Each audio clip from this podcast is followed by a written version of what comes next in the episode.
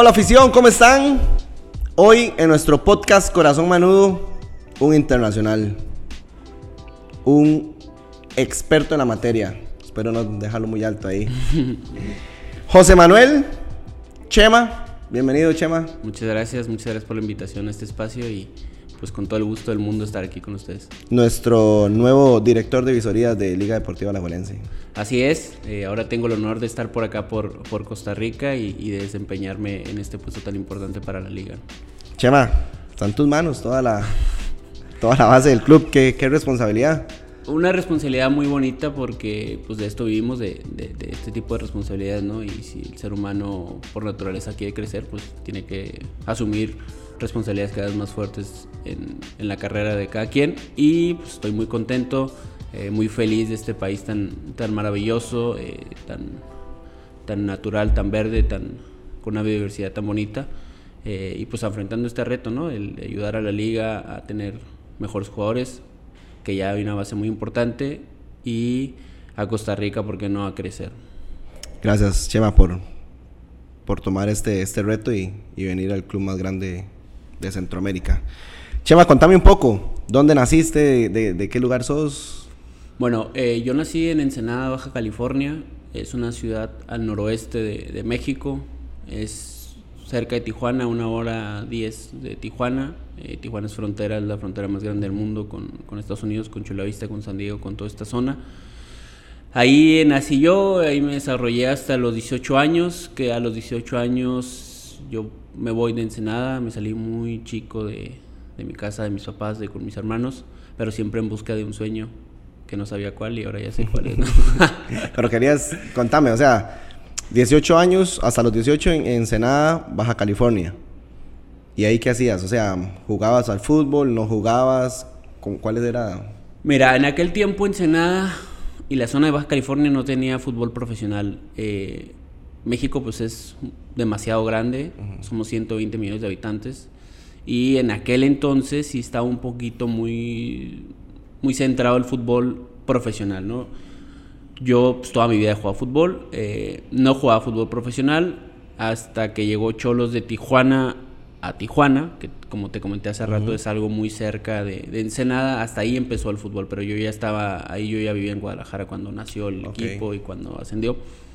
Por lo tanto, pues no jugué más que el sector aficionado. Eh, tuve ahí un par de pruebas en dos equipos, en América y, y en Tecos, que estuve por ahí, pero pues no nada, nada como estos chicos de ahora, ¿no? Que, que están en un equipo profesional. Ok, ¿y cómo te das cuenta que tu camino es el fútbol sin tener una línea no, pues yo siempre estuve muy apegado al fútbol desde que tengo uso de memoria.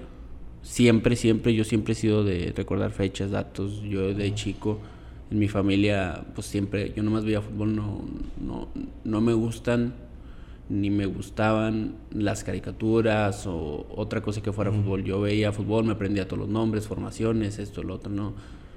Esa era mi única, mi única, mi único contacto con la televisión, con los periódicos, con la radio muy, muy de vez en cuando yo veo una película, pero te digo, yo no creo que no he visto más de 10 películas. Ahora con, con la otra faceta, pues sí, ¿no? Ya cuando crees. Pero no, siempre fui muy, muy de fútbol, recordar nombres, alineaciones. Yo mis libretas tenía mis apuntes, todo esto. Y desde entonces, pues yo sabía que quería estar relacionado con el fútbol, ¿no? A lo mejor no de manera de jugador obvio, pero no se me daba y yo sabía que el camino era otro, ¿no? Okay. Y por eso, pues yo me voy a Guadalajara, que Guadalajara es una de las ciudades más importantes de, de, de, México. Yo me fui por la afición que tengo o que tenía un, a un equipo de fútbol, que es Atlas. Por eso me voy, porque yo quería estar más cerca, porque yo nunca había ido a un estadio. Mi familia no, no en aquel entonces no, no éramos de unos recursos como para viajar, tomar un avión y, y que mi papá me llevara al estadio. Uh -huh. Sí era de otro tipo de cosas, de estar siempre viendo la televisión, pero yo quería saber qué, qué se sentía, ¿no? Y me acuerdo, pues aquella vez, la primera vez que fui yo al estadio, pues que de locura. O sea, era más de lo que me imaginaba. y yo decía, yo quiero, yo quiero estar aquí, yo quiero estar aquí, yo quiero estar aquí. Uh -huh. Y lo más cercano que yo tenía, pues era estudiar comunicación, eh, porque entrar de una forma u otra como reportero o algo así. Uh -huh. Y por ahí empecé. Eh, entro a la carrera de comunicación, estoy en una televisora haciendo prácticas. Me voy a. Bueno, estoy haciendo prácticas ahí en la carrera llega un momento que tienes que hacer como pasantías en una empresa de uh -huh. cuatro meses no, no existía el, el acuerdo con, con Cholos como empresa, pero Cholos siempre viajaba a Guadalajara cuando le tocaba jugar, entonces yo de ahí empiezo a hacer así como relación con la gente de prensa, mando un correo, me dijeron que sí, que me fuera a hacer prácticas, Wow. me regreso a Tijuana, eh, no sabía ni dónde iba a vivir, me acuerdo que un primo fue el que me el que vive ahí act- actualmente y él me dijo, "Oye, no, pues", yo le platiqué, me dijo, no, pues quédate conmigo, esto. me quedé con él, en aquel entonces él estaba soltero, me quedo a vivir con él, no me, no- como son prácticas, pues no recibes un salario como tal, así yo creo que me aguanté unos ocho meses así, pero pues yo por, por querer estar ahí, ¿no? Eh, en México llegó un momento que todos los equipos tenían que tener segunda división, que era como una, como una regla, ¿no? Que todos los equipos de primera tenían que tener segunda división. Entonces yo me encargaba de hacer notas y ayudar a la gente de, que está ahí, que está, bueno, que, que siguen ahí en, en Cholos en el área de comunicación. Y eh, llegó el momento que la parte deportiva necesitan que alguien se venga para que grabe, ¿no? Pero para esto ellos sabían que yo pues me sabía casi todos los jugadores y que, que sabía quiénes eran, ¿no? Porque en, en esas, en esas categorías siempre había jugadores que a lo mejor ya habían tocado primera división, pero por una u otra cosa regresaban a segunda y ahí se tenían que afianzar para volver a regresar a primera división. Entonces había uno que ya había debutado aquí, que había debutado en América, en Cruz Azul, Pumas, y esos, la verdad, siempre yo los tenía muy presentes, ¿no? Porque seguía las carreras, ten- tenía todo apuntado, como te digo. Entonces, eh, pues yo siempre estuve ahí eh, esperando una oportunidad hasta que se dio. Me pasé al área, al área deportiva y ahí ya me empezaron a pagar. Y pues sí te digo que si, sin, por ejemplo, sin Nacho Palao, sin Remigio, en aquel entonces que era mi jefe directo, sin Luis Hernández, pues yo creo que no estaría aquí porque ellos fueron los primeros que. Wow, o sea, Chema, eras como parte del equipo de prensa de comunicación de Cholos. Sí, correcto, Surge un equipo en segunda división correcto. y ocupan a alguien que ayude el tema de- Correcto. eh, Era audiovisual del, del Sí, club. correcto. Tal cual era grabar, editar y entregar los, los partidos. Ay, y sabías eso porque sí, habías estudiado exacto. Yo pues, sabía grabar, sabía editar, bueno, sé sé hacer sí, eso. Después, eh, en el día a día, pues se surge la posibilidad de que yo grabe los entrenamientos. Y ahí es donde yo me hago, me meto, ahí es donde digo, aquí me tengo que meter. Esto es lo mío. Esto es lo mío, me tengo que meter. Me metí en, en sub- después yo grababa sub 20, sub 17 y segunda, ¿no? Yo grababa estas tres, estas tres y ahorita, por ejemplo, ahorita Raúl Chabrán, que en ese en ese entonces traía sub 20, ahorita es el director de la selección nacional sub 17 de México. Diego Torres, que en ese entonces era el entrenador de la segunda división, eh, es el segundo al mando del Orlando City, es auxiliar de Oscar wow. Pareja, y Gilberto Mora, que trabaja en Dorados, Culiacán, auxiliar también, que es de Grupo Caliente. Ellos, Diego Torres y Raúl, ellos, bueno, también Gilberto, fueron los que me decían, oye, ¿tú qué ves del rival? O sea, por ejemplo, jugábamos, no sé, contra León, ¿no? El fin de semana, ellos me decían, oye, ¿tú pudiste ver? Porque yo tenía acceso a, a los demás videos, y yo le dije, ah, pues sí, sí lo, sí lo pude ver. Y ahí es donde yo empezaba, ah, mira, yo veo esto. Y ellos me decían, ah, ok, gracias. Y de- lo que empezó así como un, ah, pues está bien, no me sobra esto. Después, a la otra semana, oye, ¿y la táctica fija la tienes? Sí, y esto. Y ahí fue, y después ya era como una necesidad, oye, el reporte de los rivales. Mm. Y ya, lo- ya lo empezaba a hacer. Con, con Diego y con Raúl aprendí muchísimo de que ellos me dicen, no, es que sabes que sí pasa esto, pero es por esto, y después ya ves el fútbol de otra forma, ya entré al Endit y todo esto, empecé a, empecé a estudiar, ya estaba, ya me decían, "Eh, vamos a poner este ejercicio porque ellos juegan así, algo de posesión, cosas técnicas, ¿no? Ya me empiezan a como involucrar más, y ahí es donde yo, pues la verdad, sí aprendo mucho. Dejas de ver el fútbol a lo mejor como Como lo esta, como esta parte de que ganar, ganar, ganar, ganar, ganar. No, ya ves consecuencias, tácticas, el porqué de las cosas, el porqué de una formación, el porqué un jugador te puede rendir más en una posición, todo esto. Y así duré, yo creo que fueron tres, tres años, hasta que un día... Me Con acuerdo- Cholos. Con Cholos, sí. Hasta que un día, lle- mm, te digo, yo, yo era, soy de Ensenada, entonces un día que era un lunes que no jugamos, dieron libre, llegamos el domingo a la noche, me acuerdo, y yo me voy a Ensenada y yo estaba normal, me levanté, me acuerdo, 10 de la mañana de mi casa y de repente tengo un- una llamada perdida con un número de Guadalajara, 33 y, y tal. Esa es la alada. Y X, yo pensé que era para ofrecerme un servicio de telefonía, no sé, ¿no? Porque se usa mucho eso. Y después a las 12 otra llamada del mismo número y ya con- contesto. No, dejé que sonara, regresé la llamada yo y ya, oye, bueno, y me dice, hola, hola, soy Jorge González, eh, director de inteligencia deportiva de Atlas, nos han hablado mucho de ti, necesitamos este puesto. Y yo pensé que era una broma, yo dije, Ay", porque eh, pues, se armó un buen grupo en Cholos Ajá, ajá. y entre kinesiólogos, cocineros, todos éramos, se o sea, éramos una buena banda que nos juntamos ahí a, a cosas. Y como ellos sabían que yo era muy atlista, Ajá, decía, "Ah, sí, sí. estás bromeando. Y así quedó. Y después yo le dije, ah, sí, no sé qué, pero como que me vio como medio desinteresado. Ajá. Y le vuelvo a hablar y me dijo, no, pues sí, pues sí. sí". O sea, como Sí, que. de verdad, es- sí es al chile, como decimos y después, aquí. Ajá, y después me habló ya la eh, Maggie, que era la de recursos humanos. Y ahí fue donde yo ya, como Ah, que, no, cabrón. sí. Y pues te digo, del sábado, del lunes, el jueves yo ya estaba en Guadalajara. O sea, todo Oh. fue rápido, así, renuncié, pum, pum, pum.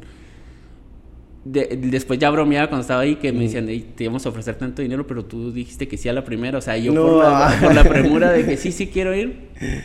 Y ya, pues llegó Atlas. eh, y ya me... Pero llegó Atlas al primer equipo, no llegó a, la- a las básicas Ah, o, a, o a ligas menores como estaban en, acá En en, Cholos. en Cholos. Llego a primer equipo, me acuerdo clarito que yo estaba ahí el jueves y el jueves se veía video porque, porque se jugaba el domingo. Y pues la primera, la primera, el primer contacto que yo tuve con la gente de Atlas fue literal con el grupo de jugadores, viendo videos, eh, viendo el análisis del rival y pues sí, ahí fue como que me, me puse a pensar todo lo que había pasado desde que viví solo Sí, en, wow. en Guadalajara y todo eso con mis compañeros y pues sí, digo, pues, valió toda la pena, ¿no?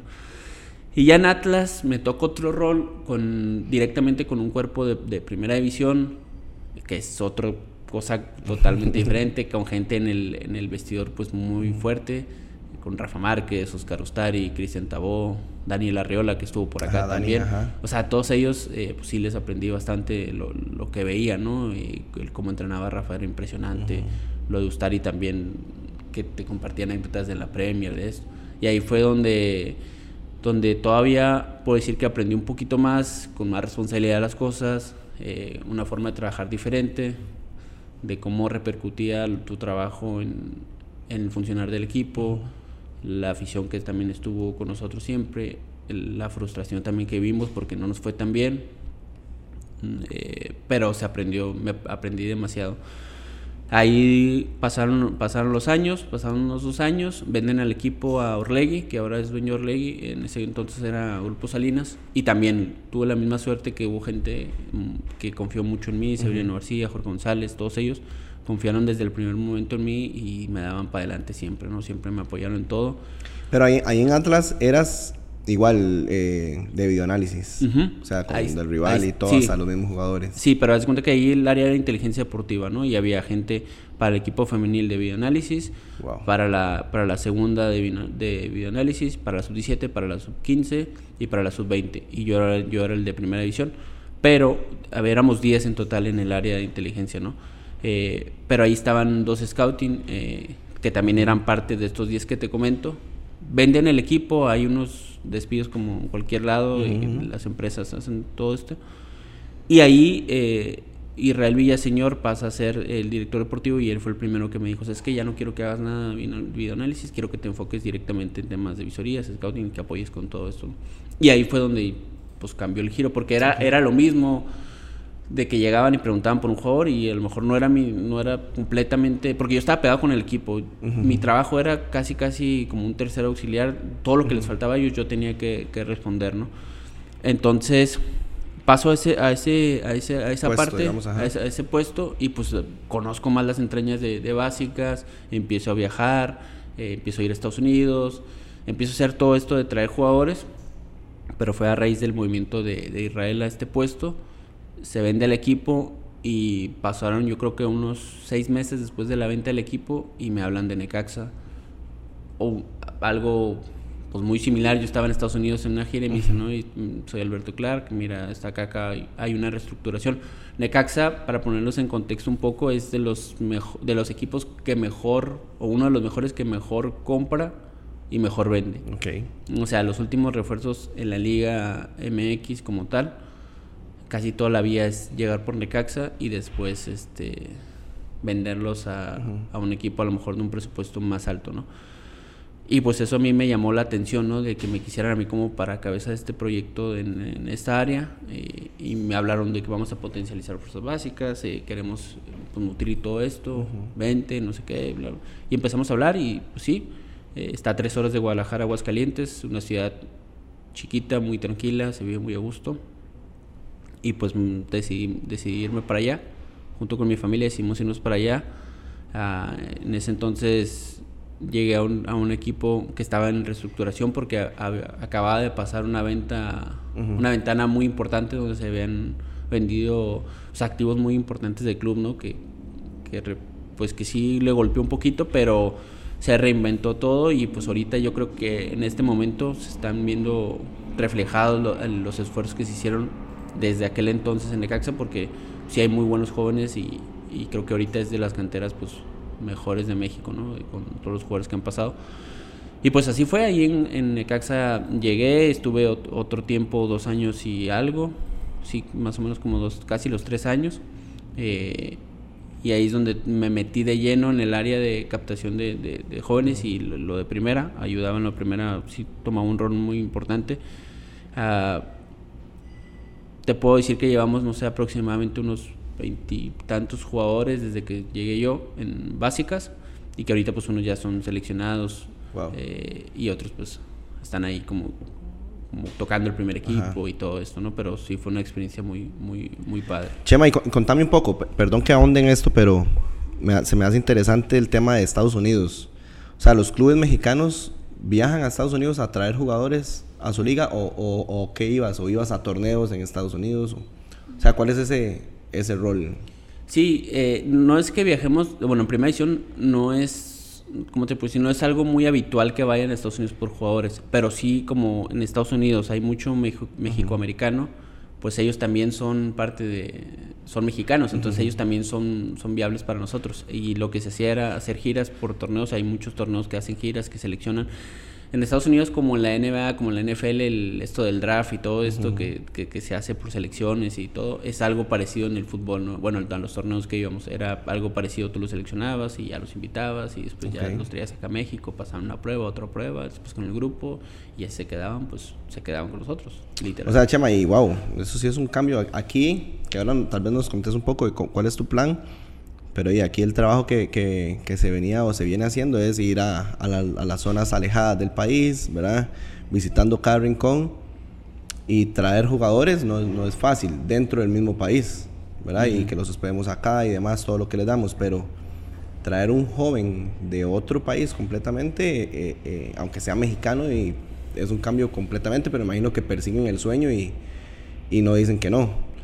Sí, la ventaja de México y los mexicoamericanos es que a lo mejor en su casa siguen siendo mexicanos, ¿no? O sea, hablo desde la cultura de los papás, pero enfocándonos 100% en el mercado costarricense, creo que a lo mejor ser algo, puede pasar algo similar, estoy seguro, y esto sí, que toda la afición se quede tranquila que vamos a buscar hasta el último rincón del mundo a un tico y, y si obviamente cumple con los parámetros que nosotros buscamos, pues puede ser muy elegible para la liga, ¿no? Porque el plan es tener los mejores jugadores de Costa Rica, van a estar aquí, eso estoy completamente seguro por la gente que hay acá, pues, está aquí, que está Víctor, que ellos son pilares fundamentales, ¿no? De, de, este club en el área de visorías.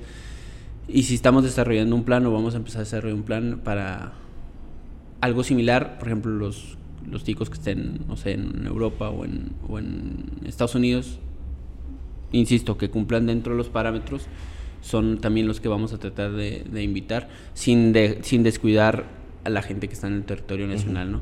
Eh, pues sé que son otros contextos completamente diferentes, pero lo que dije cuando me presentaron lo, reafirmo, ¿no? Que estas instalaciones son las mejores de, Centroamérica y por ende pues las tienen que ocupar los mejores, ¿no?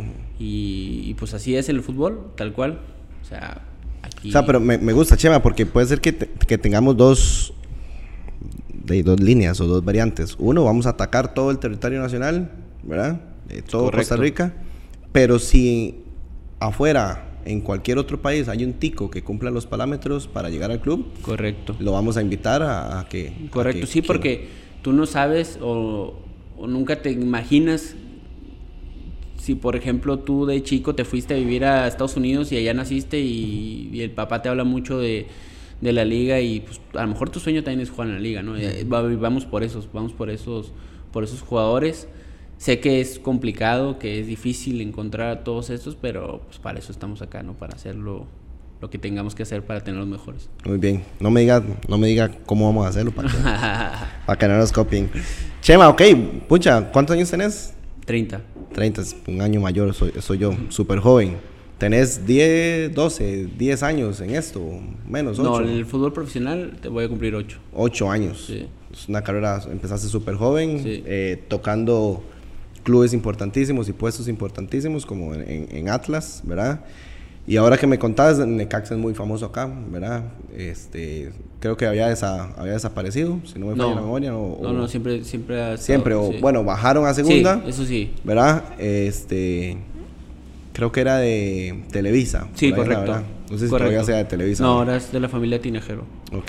Sí, eso no es propietario. Eh, wow, y, y no sabíamos, o por lo menos yo no sabía el tema de que Necaxa puede ser el puente para, para todos los futbolistas al, al salto a, a un club más grande. Impresionante tu, tu carrera y todo lo que has vivido, Chema. Y contame ahora cómo llegas a la liga. O sea, el, club te contacta o contactan a alguien eh, y, y- cómo llega Chema y decide viajar a... Sí, es, fue un tema no tan complicado de decidir, ¿no? Eh, pero sí que es muy un poquito más atrás. A mí un día en un aeropuerto que estaba previo a viajar a Estados Unidos, de Guadalajara a Phoenix, me habla una persona que es el director de, de visores de la selección nacional y me pregunta que si cómo estoy y todo esto, ¿no? La verdad yo pensé que me iba a ofrecer trabajo en la selección. me fui pensando en todo el avión, eh, a lo mejor... a lo mejor- Emocionado, a lo mejor- CL. Sí, ya me imaginaba ahí. No, pero me dijo, ¿sabes qué? Hay un proyecto así, así, muy interesante. Eh, no me dijo el equipo, nomás me dijo el país. Y pues yo dije, ah, ok, está bien, y no sé qué. Y después ya me, me hablan personas de acá. Estuvimos hablando como unos dos meses, yo creo, en temas así, que tú cómo ves tú esto, el otro. Hasta que después ya me dicen, oye, ¿sabes qué? Pues te queremos hacer una oferta, nos interesa tu perfil, eh, ¿qué- ¿qué te parece a ti esto? Y pues yo digo desde el primer momento que sí. La verdad no me imaginaba lo que era, lo que representaba ahorita antes de empezar. Eh, hablamos de la de que ya hace sentir la afición desde Ajá. que lo- algunos que me los he topado en la calle, en lo poco que conozco aquí, eh, que me han saludado y eso. Y, y ya después que llegas acá, pues sí creo que la persona que me invitó aquí, pues se quedó corto en, lo que, en todo lo que me enseñó, ¿no? En la presentación, porque sí es muchísimo más, ¿no? Es muchísimo más. Eh, de hecho, la otra vez hacía una videollamada con, con mis papás y les enseñaba las instalaciones y, sí, mi, mi papá sí me decía que estaba muy sorprendido que quería venir a ver ahí. No Mi- mi- mi- manches. mi ma- mi mamá también decía que estaba, que estaba muy bonito. Y creo que todo cuadra perfecto desde instalaciones hasta los jugadores que tenemos en primera edición y los jugadores que vienen atrás, ¿no? Sí estamos muy, muy bien en esa parte. Obviamente habrá que apuntalar algunas cosas, pero creo que estamos, que vamos por un muy buen camino y no tengo duda que pues, estamos para empezar a marcar una, una época muy importante en, en el fútbol tico. Y a lo mejor mucha gente que no tiene la oportunidad de visitar el CAR, en una de sus paredes, tú me corriges si me equivoco, dice que aquí se entrenan a los jugadores del Mundial 2026. 2026, ajá. Te seleccionaron entre miles. Eh, La frase de arriba y- Exacto, te seleccionan entre miles y aquí se entrenan. Y yo le encuentro, de, no sé quién fue el autor de esa frase, pero le encuentro mucha congruencia, ¿no? Porque si tú vas a ser el mejor, pues tienes que tener las mejores herramientas para, para, lograr, para lograrlo en cualquier cosa que sea, ¿no? Y creo que aquí pues están todas las herramientas para que alguien lo logre. Chema, entonces, ¿qué es eso? Ojo, manudos y manudas. Chema me contaba que un punto importantísimo para él decidir venir a, a la liga fue que le mandaban videos de la afición y de cómo era el ambiente en el estadio y eso fue una de las partes que te convenció, o sea, que dijiste, la afición, o sea, Sí, la verdad que sí. eh, cuando estaban estos dos meses que te digo que estábamos hablando, eh, se estaban jugando eh, ahí la fase regular, finales, todo esto. Y me mandaron, no sé, como unos dos videos, tres videos. Y la verdad que sí me sorprendía, pues, como el color que le ponían, el ambiente. Y pues, de hecho, yo hablaba con mi familia y decía, yo ya quiero estar allá, yo quiero estar ahí en el estadio y ver cómo, cómo es, ¿no? Porque sí es otro, es una, en una perspectiva desde fuera que dices es pues del, equipo más importante de Costa Rica, ¿no? Porque yo recuerdo mucho una unos cuartos creo que fueron de CONCACAF que le ganan al América. 1 a 0 aquí y 1 a 0 allá. Ajá. Ahí fue como se empezó a sonar mucho. Obviamente ya venía lo de Brian Ruiz que había salido acá y todo esto, ¿no? Pero sí como que te, siempre son complicados los equipos de, Costa Rica en la selección, pues yo siempre pensaba que cuando venían aquí pues que iban a perder en México o que iba a estar muy complicado porque, porque así es. Pero, por ejemplo, esa, esa afición que, que, va a la CL cuando son las, los cuartos, estoy seguro que la mayoría pues son manudos porque es la misma forma en la que aprietan, en la que alientan a su afición, a su equipo, perdón, y que cómo se murieron en la raya, sin duda tú quieres pertenecer a eso y por eso pues fue una de las decisiones el venir acá. Gracias. Chema, contame, una decisión de estas, de consultarla con tu esposa, es un país eh, de ahí nuevo. No sé si habían tenido la oportunidad de venir a no, Costa yo Rica. Nunca había venido. ¿Qué dice tu esposa? O sea, escucha, ¿la conociste en Guadalajara? En Guadalajara. Dice, se mueven a, Aguascalientes, en Necaxa, ¿me dijiste? Sí. Hay ahí como un viajecito, ¿verdad? Muy cerca, me dijiste. Sí, tres de horas. Guadalajara, tres horas, casi Guadalajara. Ajá. Pero ya tomar la decisión de venir a otro país eh, es una decisión importante. Sí, ¿Cómo ¿Qué te dijo ella? Contame, quiero que le contes a la visión lo de, lo de caro del país, eso está chido. Sí, lo, lo de venir acá a Costa Rica yo lo consulté con mucha gente, gente del fútbol. Tenemos como la, ¿cómo te puedo decir? Como la coincidencia de que varias gente que conozco en el fútbol en México, por una o por otra cosa, ya había venido aquí a, a la liga. Ok.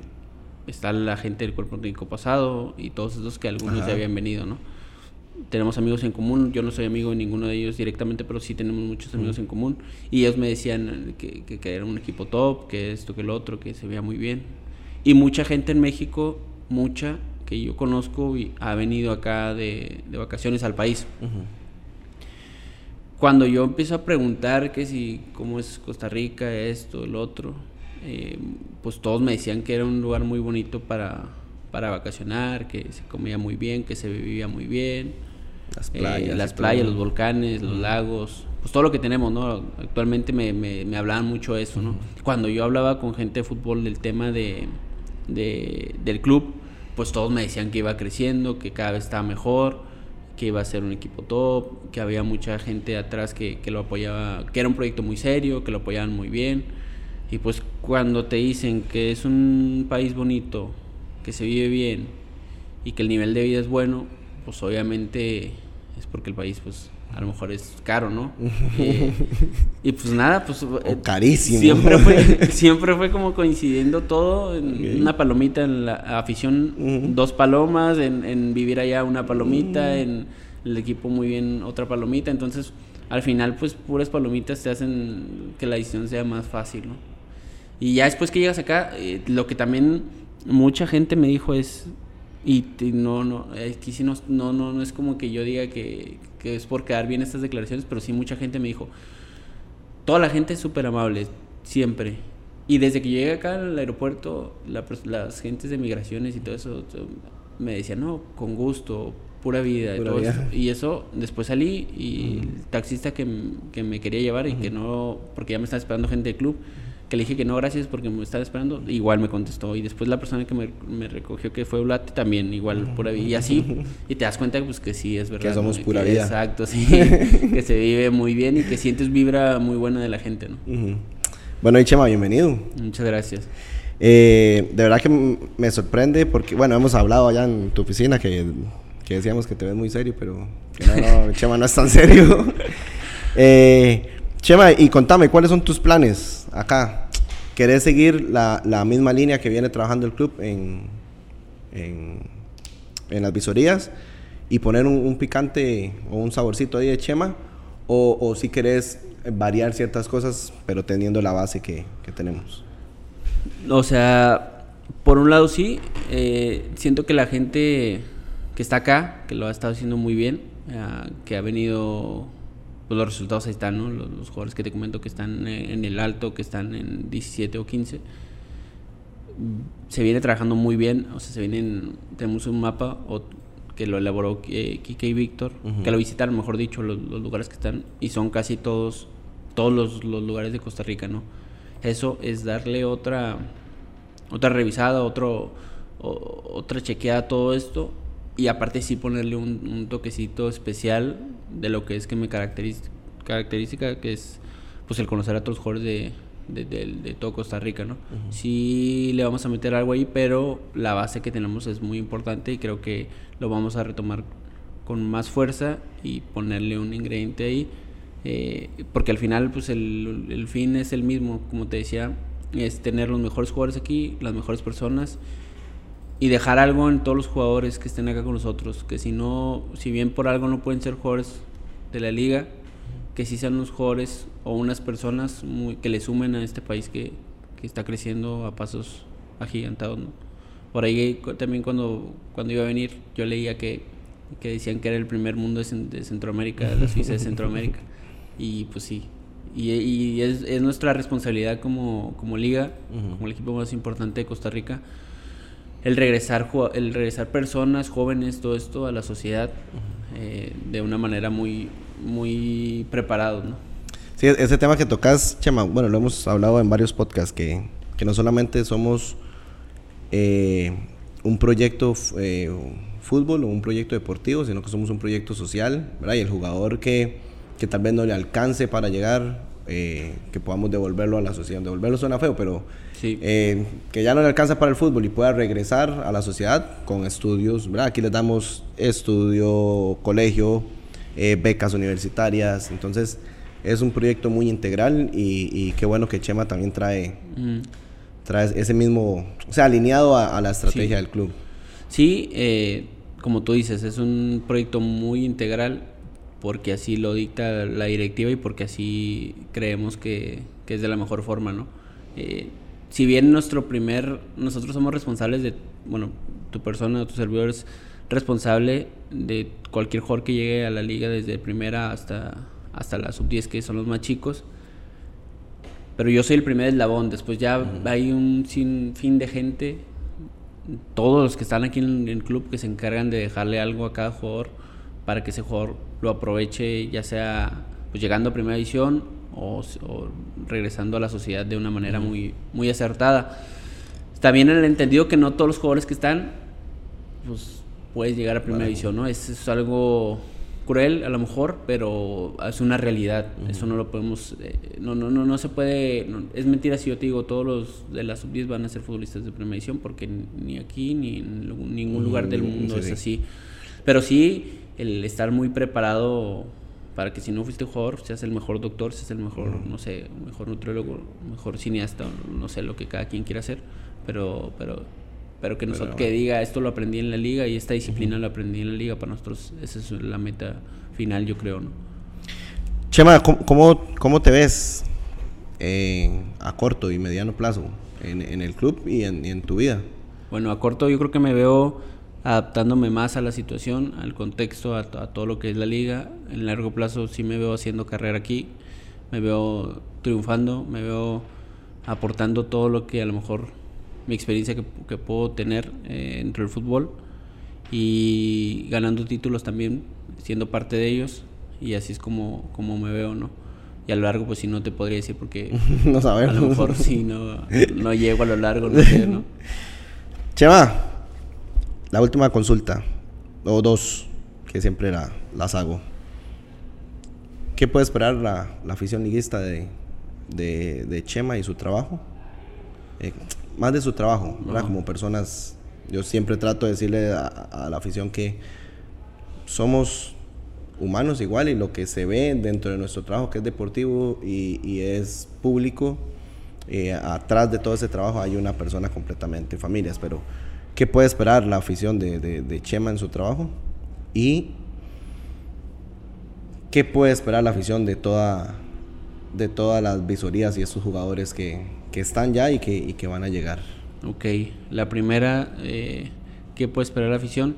Yo creo que puede esperar una persona que es apasionada por lo que hace, que siempre me va a entregar al máximo por el escudo en el equipo que esté, en este caso por la liga, a responder a la confianza que me han dado toda la gente, ¿no? Desde la directiva hasta la última persona que, con el cual yo me cruzo aquí todos los días. Eh, y también como persona, pues yo creo que siempre el respeto, ¿no? Soy una persona que respeta mucho a, alguien, eh, que creo que soy su amigo con, con las personas que, que, hago clic, eh, pero sobre todo, pues eso, el, el lineamiento, el entender que, que a lo mejor el resultado del fin de semana ellos podemos perder, empatar o ganar. sé que a lo mejor pues siempre queremos ganar, pero también hay un proceso que nos lleva a un resultado, ¿no? Eso es importantísimo en el fútbol.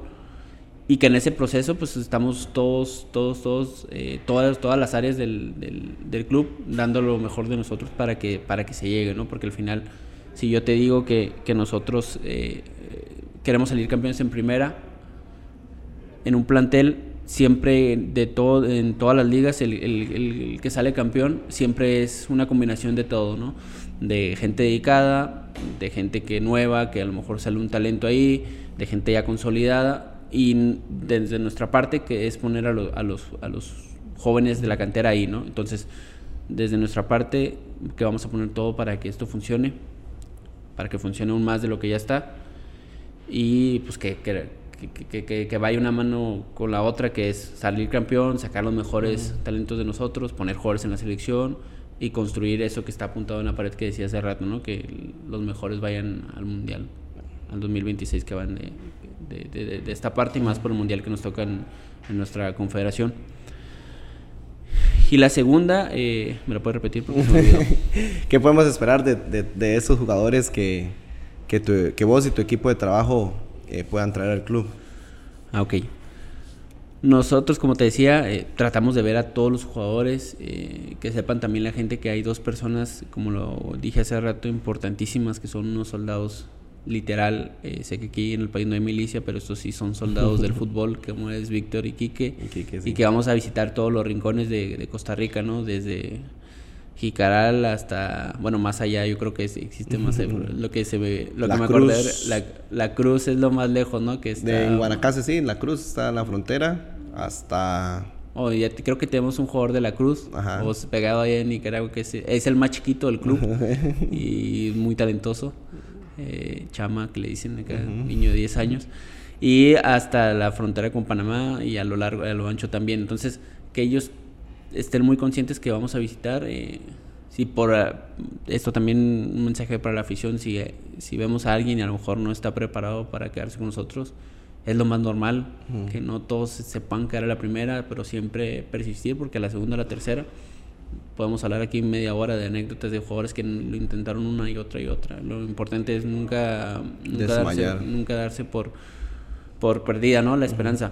Pero que tengan ellos conscientes que vamos a ver al mayor este grupo posible.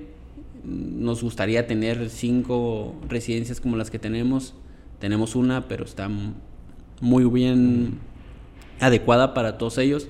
Entonces que ellos sepan que, que una vez que nosotros observemos que los invitemos a la carga, pues que es un gran paso, ¿no? Porque el estar aquí, entrenar aquí con esta calidad de entrenadores que tenemos, pues no, no, no, no todos los chicos, ¿no?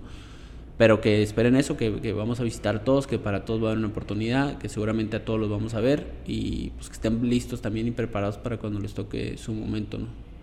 Muchas gracias, Chema. No, muchas gracias a ti y saludo a toda la afición. Bienvenido al país y a. Muchas gracias. bueno, afición, esto fue nuestro podcast Corazón Manudo con Chema, nuestro director de visorías.